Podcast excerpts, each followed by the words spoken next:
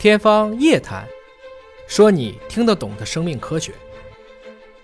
刚刚尹烨老师提到了太空基因工程，那说到未来饮食，瓦克联想到在《三体》小说中，人类移居到了太阳系各个不同的行星的太空城当中，培育了一些太空食物。那么这些在太空培育的食物，是否适合地球的原住民食用呢？你知道小麦是西亚的。土豆是阿基斯山的，这些东西本来中国人也不吃啊。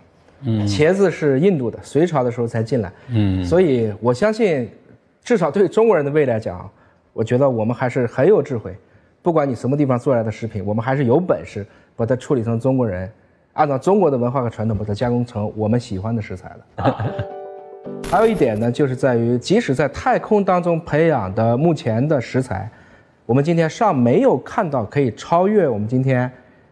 比如说，类似于光合作用、三羧酸循环等等这些基本的化学规律，所以最多它可能只是在一些啊，我们对它的一种培养方式上和口味上的细微的差别，但它做出来的还是当前我们可以遇得见的这些物种。嗯。